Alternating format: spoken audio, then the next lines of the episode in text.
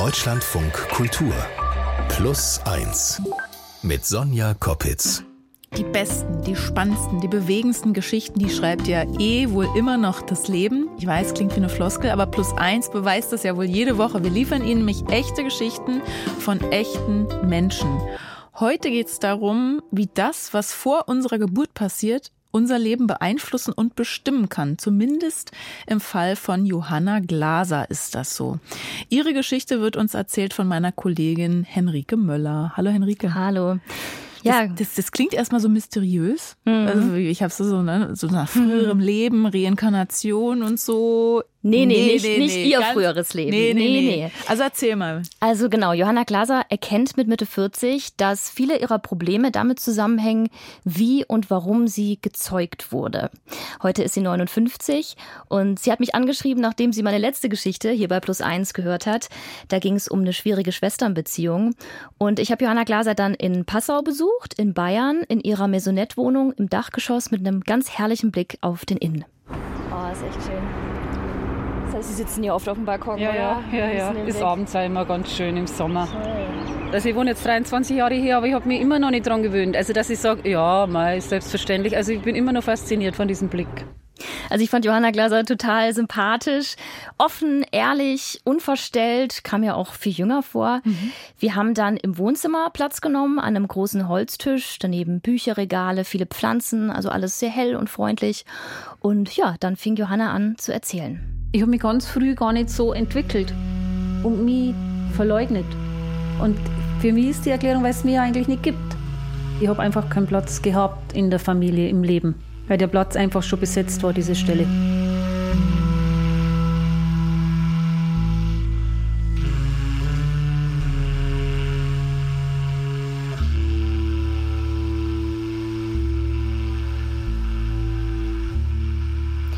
Die Geschichte von Johanna Glaser, die beginnt in den späten 60ern und zwar mit einem Bild, dem Porträtfoto eines kleinen Jungen, fünf Jahre alt, gutmütiger, freundlicher Blick. Es hängt in der Wohnstube. Johannas Eltern haben einen kleinen Bauernhof, 15 Kühe, Schweine, Hühner in einem 100-Seelendorf im bayerischen Wald. Und es hing so leicht versetzt oben, also neben dem Esstisch. Aber schon so, dass man es gut sehen Ja, konnte. ja, es konnte jeder sehen. Also jeder, der in den Raum kam, konnte es sehen. Sie kannten diese Person auf dem Bild ja gar nicht. Gar nicht. Und, und äh, es wurde nicht drüber gesprochen, aber es war auch nicht so, dass, dass ich das angeguckt hätte. Oh, traurig oder. Es war einfach da. Wie einfach so ein Möbelstück. Mhm, genau.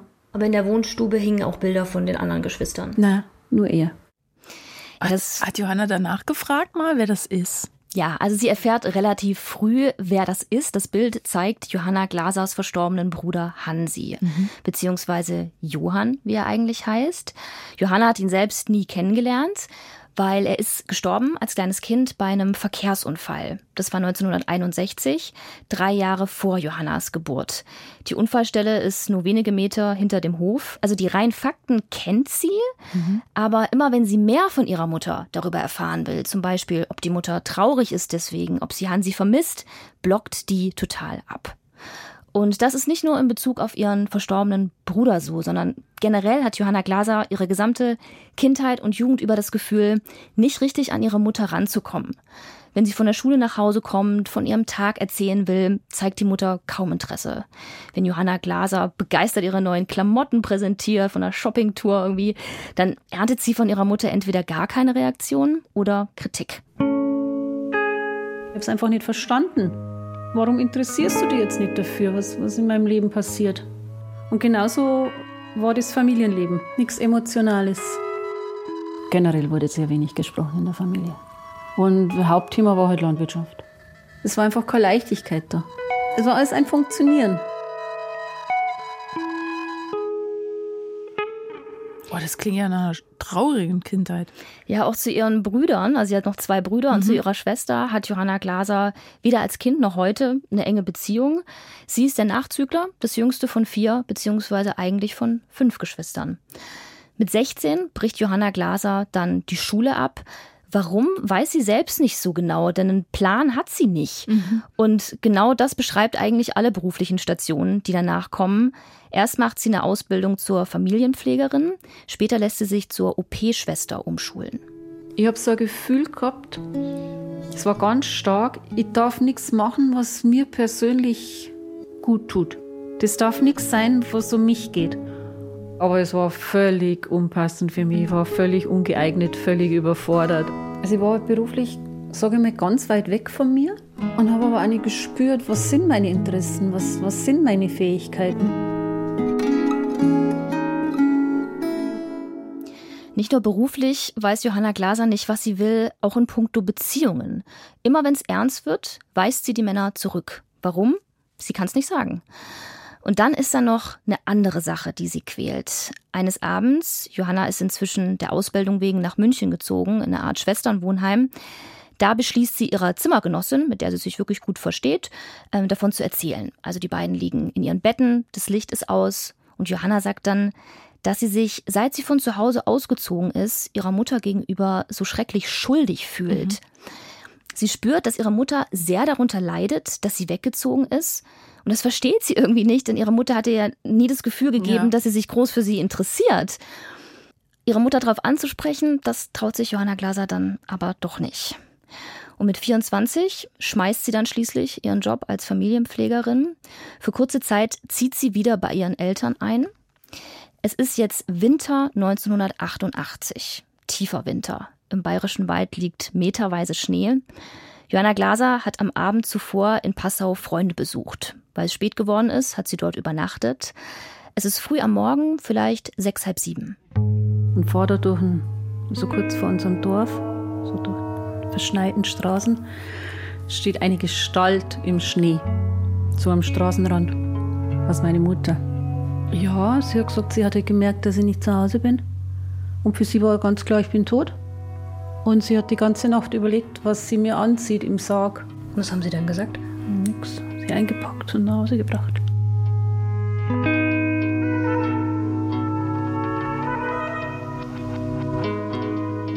Warum soll denn Johanna tot sein? Ja, das, das sagt viel aus. Ne? Das, mhm. Da stecken ganz tiefe Verlustängste, mhm. also für mhm. mich zumindest mhm. in der Reaktion. Äh, was Johanna Glaser in dem Moment gedacht hat, das, das weiß sie nicht mehr heute.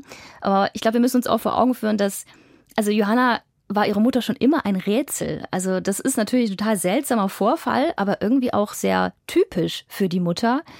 Da ist wie so ein unsichtbares Band zwischen den beiden, zwischen Mutter und Tochter und gleichzeitig. Aber auch so eine Glaswand. Oder? Ja, ja, und gleichzeitig ist die Beziehung halt auch gar nicht, trotzdem nicht eng und oder, mhm. oder herzlich oder liebevoll. Es ist so eine ganz seltsame Ambivalenz und Zwei Zweideutigkeit. Am nächsten Tag nach diesem Vorfall im Schnee packt Johanna Glaser ihre Sachen und zieht überstürzt von zu Hause aus zu einer Freundin. Sie muss weg. Das spürt sie ganz stark. Ihre Mutter sagt nichts. Der Vorfall wird nicht weiter thematisiert. Nach dem Vorfall im Schnee geht es Johanna dann zunehmend schlechter. Ihre neue Arbeit als OP-Schwester ist für sie noch belastender als die vorherige. Sie entwickelt starke Versagensängste, hat Angst, sich anzustecken, zu sterben. Sie beginnt dann eine Psychotherapie, doch die hilft nicht.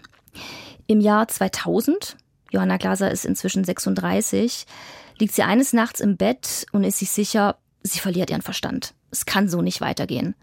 Also lässt sie sich in eine Klinik einweisen. Und war da eben zu einem Vortrag am Wochenende für, über Trauer, Trauernde.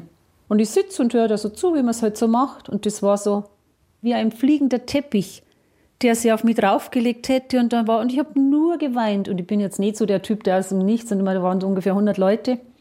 Ich habe nur geweint und dann die Ärztin, die diesen Vortrag gehalten hat, die kommt dann zu mir und sagt, haben Sie gerade jemanden verloren?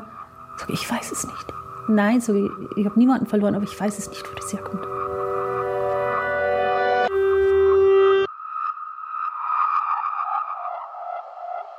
Du bist ja mit Johanna an den Ort des, also an diesen Unglücksort gefahren, ne? an den Ort des Verkehrsunfalls. Wie war das? Genau, also wir sind erstmal zum Hof ihrer Eltern gefahren im Bayerischen Wald, etwa 45 Minuten von Passau entfernt, ganz idyllisch gelegen am Hang. Die Eltern sind inzwischen verstorben und der Hof verwaist. Das ist mein Elternhaus. Hellgelbe Außenfassade. Mhm, genau. Und oben haben wir das Jesuskreuz. Dreistöckig. Leider jetzt ohne Blumen, aber normalerweise ja. das mit, war das immer mit ganz vielen Blumen. So, wir laufen jetzt einen kleinen Hang hoch neben dem Stall in Richtung der Straße, wo damals der Unfall passiert genau. ist. Ja, da sehe ich schon den Gedenkstein. Unter dem Baum und mit den lila Blümchen drumherum, die da jetzt, glaube ich, wild einfach wachsen. Ich finde, es ist so irgendwie so ein unschuldiger, harmloser Ort. Gottes Wille war es. Hier verunglückte unser Liebling Hansi Glaser. Gottes Wille war es. Hm. Auf der Seite, wo der Gedenkstein steht, von da aus wollte er über die Straße springen, runter zum Hof. Genau. Und die Mama, die stand da oben. Von da oben, also der Weg geht ja wirklich relativ steil nach oben. Da hat man natürlich dann auch eine und auch eine gute Sicht, wollte ich jetzt sagen. Also eine gut ist jetzt das falsche Wort, aber da muss ihre Mutter ja die Szene wirklich auf eine dramatisch klare Weise auch gesehen haben. Leinwand. Ja. Oh, Gottes Wille war es. Es ist aber auch wirklich ein mhm. zynischer, ähm, ja, zynische Inschrift für so einen Gedenkstein. Ne? Also was die Mutter durchgemacht hat, die ganze Familientragödie, das wurde für mich an dieser Unfallstelle natürlich nochmal ganz anders greifbar. Mhm. Also musst dir vorstellen, Hansi ist vorgerannt. Er wollte der Mutter zeigen, wie schnell er schon laufen kann. An der Straße bleibt er erstmal brav stehen, lässt einen LKW vorbei, übersieht aber den Roller dahinter. Und die Mutter ist in dem Moment auch ganz allein mit Hansi. Dass sowas eine Familie erschüttert, ist Ganz klar. Und vielleicht hat sein Tod auch Johannas Leben geprägt, obwohl sie damals noch gar nicht auf der Welt war. Diese Möglichkeit wird für Johanna Glaser nach ihrem Zusammenbruch während des Trauervortrags in der Klinik immer realistischer. In der nächsten Gruppensitzung, also Johanna ist immer noch in der Klinik, will sie dann von ihrem Verdacht erzählen. Sie setzt an bei der schwierigen Beziehung zu ihrer Mutter. Dann sagt der Therapeut, Frau Glaser, muss ich das leider abbrechen, ich muss zur Turnstunde, zur Sportstunde, sonst kriege ich Stress. Ich bin einfach nur weggelaufen. Ich habe so gemeint. Ich habe mir gedacht, das gibt es jetzt nicht, das gibt es jetzt nicht. Ich war so nah dran. Und ich glaube, bis heute, damals wäre was Elementares passiert.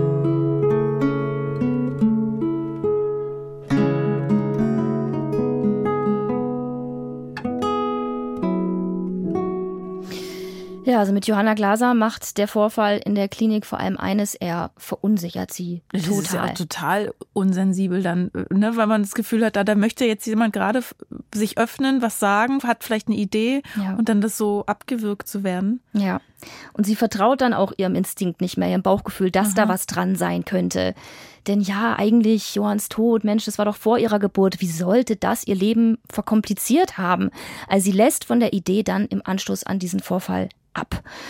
Sie geht weiter ihrem Job nach als OP-Schwester, kehrt weiterhin abends völlig erschöpft in eine leere Wohnung zurück, fährt weiterhin regelmäßig zu ihren Eltern auf den Hof, obwohl sie die Mutter während dieser Besuche eigentlich fast nur kritisiert. Eines Abends, zehn Jahre später, wir sind jetzt im Jahr 2010, Johanna Glaser ist inzwischen Mitte 40, da sitzt sie mal wieder allein am Küchentisch in ihrer Wohnung in Passau hinter der Balkontür neben ihr glitzert der Inn. Ihre Gedanken sind in ihrer Kindheit auf dem Hof im Bayerischen Wald, bei ihrer Mutter und der schon immer sehr seltsamen Beziehung, die die beiden haben. Eng und doch distanziert. Auf einmal greift Johanna Glaser wie ferngesteuert zu einem Blatt Papier. Und dann habe ich diesen Brief an die Mutter geschrieben. Liebe Mutter, es reicht. Ich habe diese Entwicklung durchschaut. Endlich. Du musstest mit Hansi sterben, sonst wärst du verrückt geworden. Anstatt zu trauern, wolltest du ihn ersetzen. Dadurch wolltest du vielleicht von deinen Schuldgefühlen loskommen. Also, wo ich diesen Brief dann geschrieben habe, war das so eine Befreiung. In der Klarheit hatten Sie es bis zu diesem Zeitpunkt einfach noch nicht gesehen. Ge nicht gesehen, nicht gespürt und nicht benannt. Und irgendwie war dann so, äh, ja, irgendwie bin ich ein Stellvertreterkind. Das war einfach da. Das, das war dann so eine Energie. Bin da hoch, habe einen Computer hochgefahren, die so, ich habe gemerkt, da ist jetzt was drin in diesem Begriff. Und da kam kein Treffer. Naja, und genauso plötzlich wie ein Stellvertreterkind da war, war ein Ersatzkind da. So habe ich dann auch gegoogelt und dann war ein einziger Treffer.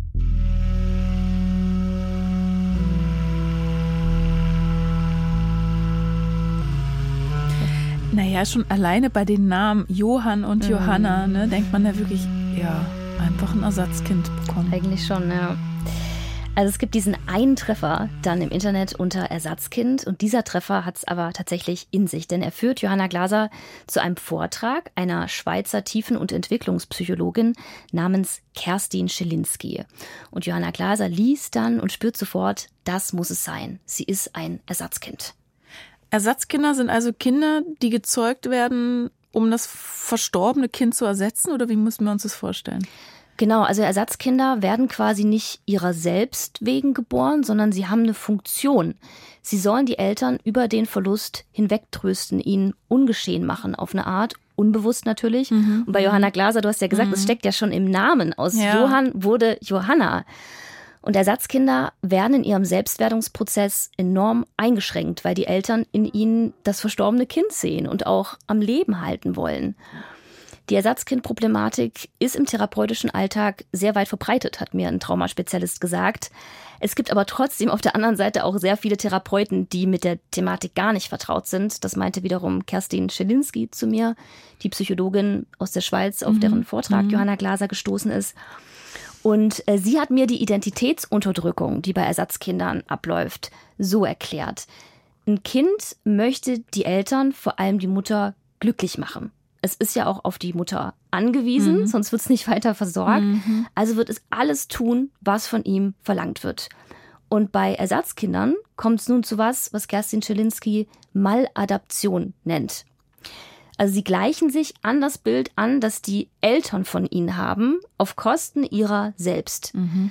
Das ist allerdings ein sehr subtiler Prozess. Also Johanna Glasers Mutter hat sich jetzt nicht hingestellt und gesagt, Hansi hat immer gerne gemalt, jetzt mal du gefälligst auch. Naja, was merkt ja so ein Kind, ne? Ist das, was ich mache, ist das eigentlich gut genug? Richtig. Kommt es an? Und so wie du es beschrieben hast, war ja so, bei der Mutter ist ja nichts angekommen oder nee. nichts zurückgekommen an Emotionen. Das merkt ja so ein Kind natürlich, weil das genau. ist ja auf nichts ist es mehr angewiesen als auf Liebe von der, der Mutter, von den Eltern, ne? Ja, genau, so negative Feedbackschleifen spielen mhm. da eine Rolle. Also wenn Johanna Glaser dann zum Beispiel mal fröhlich war und ausgelassen, dann hat ihre Mutter ihr das Gefühl gegeben, das sei irgendwie falsch. Vielleicht weil Hansi nicht diesen Charakter hatte. Und also das Ergebnis war dann nicht, dass Johanna Glaser am Ende sich immer mehr Hansi angeglichen hätte, wahrscheinlich auch schwer, weil Hansi ja nur fünf Jahre alt geworden ist, sondern sie hat gar nicht erst einen eigenständigen Charakter ausgebildet. Mhm. Denn jeder Ausdruck von Individualität hätte der Mutter vor Augen geführt, das ist ja gar nicht ja. Johann, das mhm. ist Johanna. Ja, mit der Ersatzkind-Thematik lassen sich schließlich auch Johanna Glasers Beziehungsprobleme ganz gut erklären, warum sie keinen Partner hat und auch keine Familie. Dass ich gesehen wäre, meinetwegen. Das war für mich, glaube ich, so eine ganz, also unbewusst natürlich so eine ganz äh, äh verwirrende Erfahrung. Ha, da geht es jetzt um mich, um mich als Johanna. Das war mir fremd. Das war, glaube ich, für mich irgendwie eine Bedrohung.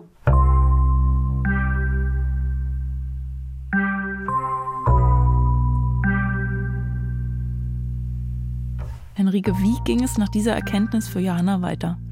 Also zunächst fühlt sie sich wahnsinnig befreit und auch sehr motiviert. Also sie besorgt sich sämtliche Literatur zum Thema, die sie finden kann. Aber das Gefühl von Euphorie weicht dann schnell Ernüchterung. Obwohl sie jetzt einen Namen hat für das, was sie quält, wollen oder können die Therapeuten, die sie aufsucht, ihr nicht helfen. Der wusste überhaupt nicht, wovon ich rede. Dann hat er das gnadenlos abgewertet. Ich sage, es ist ja nicht von mir erfunden. Meine, diese, diese Forschungen gibt es ja. Ich war da also erschöpft und habe gesagt, ich möchte einfach, dass wer sagt zu mir, so, so machen wir es. Und nicht, Frau Glaser vermutet, Frau Glaser meint. Das waren Erniedrigungen. Und dann ist man auch so, so, so hilflos, weil man, man hat ja eine Not. Man hat ja eine Not. Ich bin so erstaunt, dass es dazu offenbar so wenig gibt, weil das klingt so plausibel. Es klingt mhm. ja auch gerade in Johannas Geschichte wie so ein Schlüssel für eine ganz neue Tür, die sie da öffnen kann, die sie da beackern könnte in der Therapie. Ja, ich fand es auch irgendwie total naheliegend, mhm. dass sowas passieren kann. Aber es ist wohl tatsächlich so, dass diese Forschung jetzt erst in den letzten 10, 20 Jahren mhm. da an Fahrt aufgenommen hat.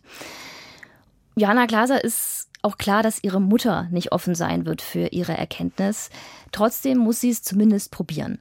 Bei einem ihrer Besuche auf dem Hof ihrer Eltern tastet sie sich langsam an das Thema ran.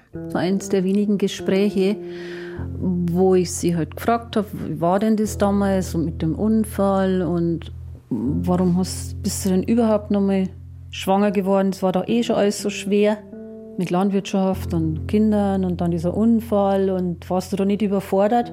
Und da war es total gekränkt, die Mutter total gekränkt. Also, und dann kam eben dieser Satz, ich hatte vier Kinder und ich wollte wieder vier Kinder.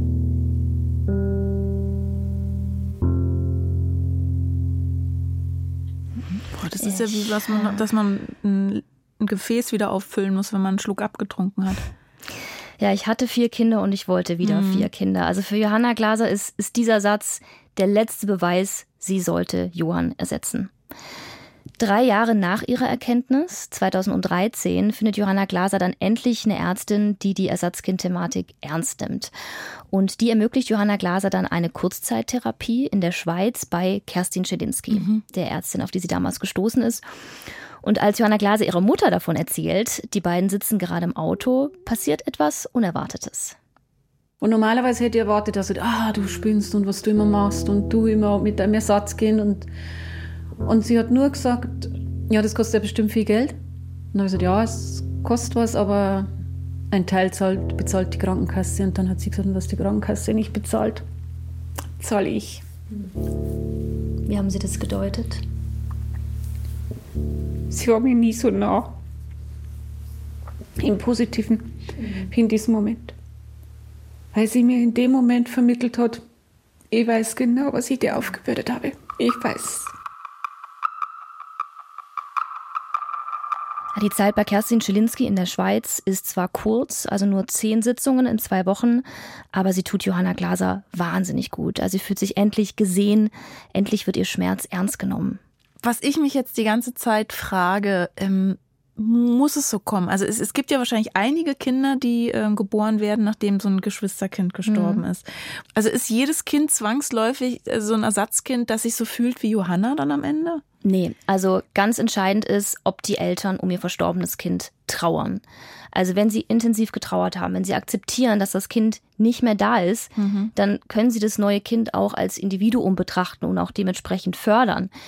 Johanna Glasers Mutter die durfte aber nicht trauern. Wir müssen uns die Zeit nochmal mhm. vor Augen führen. Der Bauernhof musste versorgt werden. Es gab noch drei weitere Kinder. Es waren die 60er Jahre.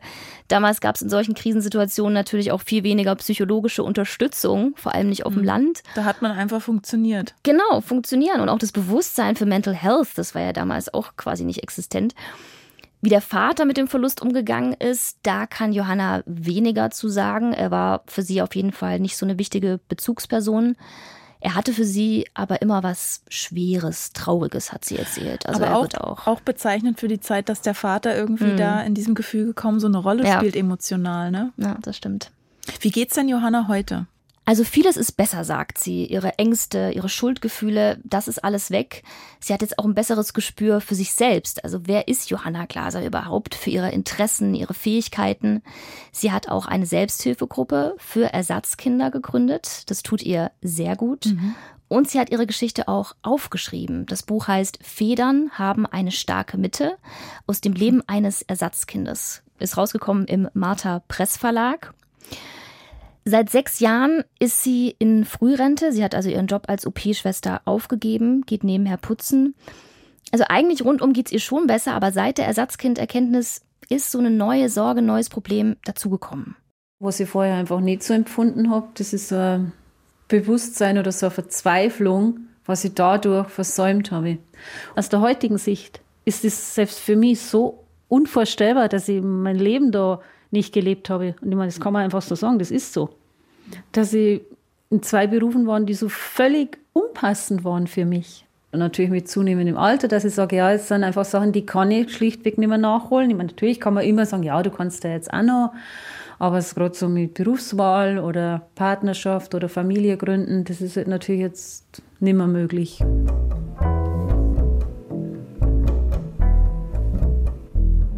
Aber auch bezeichnend, diese Berufswahl, habe ich vorhin schon gedacht, diese pflegenden, helfenden Berufe, mhm. da bist du für andere da. Da geht's nicht um dich. Ne? Ja. Du opferst dich ja quasi mhm. auf, bist unterbezahlt und machst diesen Job für andere, damit es anderen besser geht. Das ist auch verrückt. Mhm. Also war diese Erkenntnis jetzt für Johanna, Ersatzkind zu sein, am Ende ja schon mhm. ein zweischneidiges Schwert, oder? Schon, auf jeden Fall. Was, nimmst du jetzt aus dieser Geschichte mit? Weil diese, auch der Ton, wo sie so weint, ist ja sehr mhm. bewegend. Du hast sie da getroffen zu Hause. Was, was hat das mit dir gemacht? Was oh, nimmst du da Ja, viel, mit? viel. Also, ich fand es einfach total faszinierend. Vielleicht ist es auch ein bisschen das falsche Wort, aber auch erschreckend natürlich gleichzeitig, wie Dinge, die vor, bevor wir auf der Welt waren, mhm. passiert sind und so maßgeblich beeinflussen können und auch wie die was für Wege die Psyche findet, um unverarbeitete Traumata weiterzugeben an die nächste Generation. Das ist ja schon auch wahnsinnig faszinierend. Ähm, und deshalb ist es, glaube ich, auch so wichtig, dass wir das jetzt erzählen und darüber reden, dass mhm. sowas eben nicht passiert. Denn man kann das ja, es ist ja keine Zwangsläufigkeit, wie wir gerade auch festgestellt haben. Man kann ja dieses Ersatzkindsyndrom auch äh, ver verhindern. Mhm. Indem man eben drüber spricht, indem man trauert, genau. wenn es was zu trauern gibt ja. und Dinge verarbeitet, wenn das mal so leicht wäre. Ne? Mhm. Ja. Vielen Dank, Henrike Möller, dass du uns diese Geschichte erzählt hast. Sehr gern. Und wenn Sie Ihre eigene Geschichte hier bei Plus eins erzählt haben wollen, dann schreiben Sie uns gerne eine Mail an plus1.deutschlandradio.de. Alle Plus eins Geschichten finden Sie übrigens auch in der Deutschlandfunk Audiothek App. Und wenn Sie uns da einfach abonnieren, damit Sie keine Folge mehr verpassen, freuen wir uns genauso, wenn Sie uns eine Bewertung dalassen oder uns weiterempfehlen. Das war plus eins für diese Woche. Wenn Sie aber noch freie Kapazitäten haben, dann hören Sie gerne auch unsere andere aktuelle Folge dieser Woche. Da spreche ich mit Hörerin Patricia Faché und zwar über ihre Kindheit in einer arabischen Großfamilie und darüber, wie es ist, mit 57 das Leben nochmal komplett auf links zu krempeln. Weil es auch Stellen sind, wo ich denke, nee, also Leute, das kann ich alles, was ihr da wollt. Und hm, ja, ich werde noch nicht mal eingeladen, ich kriege noch nicht mal eine Antwort oder so, ja. Das finde ich schon echt schräg. Ähm, das finde ich, auch, find ich auch nicht nett, mal abgesehen davon. So geht man nicht miteinander um. Ich bin Sonja Koppitz und nächste Woche ist Gesa Ufer für Sie da. Liebe Grüße, tschüss.